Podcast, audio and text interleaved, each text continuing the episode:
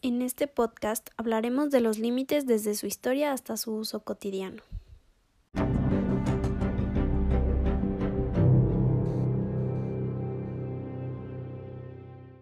La evolución histórica del concepto de límite se puede dividir en dos grandes etapas. El periodo clásico de Eudoxo y Arquímedes del siglo V a.C., en el que aparece una idea muy intuitiva del proceso del paso al límite, se basa en la noción del infinito potencial y la falta de un sistema de numeración adecuado. Y la revolución científica desde Kepler en el siglo XVI hasta Newton y Leibniz en el siglo XVIII. Esta segunda etapa se caracteriza por la utilización de métodos matemáticos para dar respuesta a problemas físicos, el cual se resuelve hasta la segunda mitad del siglo XVIII, extendiendo las operaciones del análisis a un mayor número de funciones.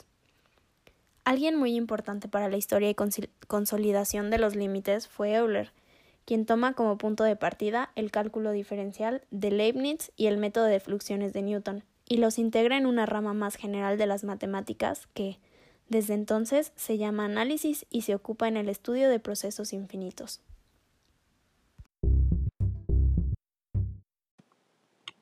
Para la matemática, un límite es una magnitud a la que se acercan progresivamente los términos de una secuencia infinita de magnitudes.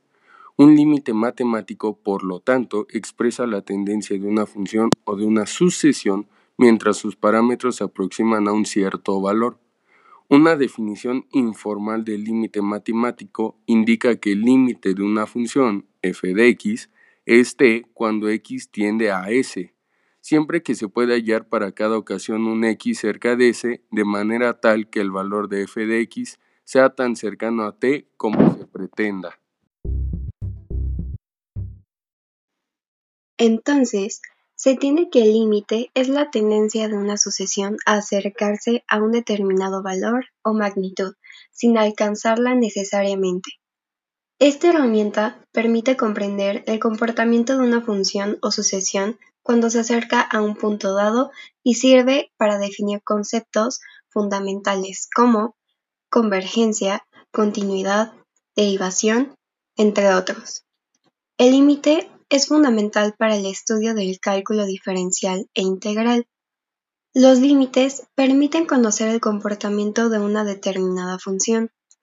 En toda ingeniería deben conocerse los límites para saber las aproximaciones posibles con un margen mínimo de equivocación.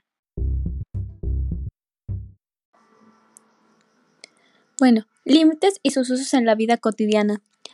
Los límites tienen una gran aplicación en diferentes áreas. Por ejemplo, en la administración, los límites pueden ser utilizados para saber el nivel de producción y encontrar el menor costo posible para generar una ganancia. En economía, el límite ayudaría a conocer el valor máximo o mínimo que puede adquirir el dinero en el mercado financiero en un determinado periodo. También los límites permiten hacer cálculos para conocer cuándo se agotará un recurso según el consumo en determinado tiempo. Así, en muchas áreas de nuestra cotidianidad, no solamente se puede aplicar el límite, sino que también resulta bastante útil para predecir tendencias y comportamientos. Como conclusión, es evidente que los límites son usados de manera implícita en varias actividades cotidianas, aunque no somos conscientes de su uso.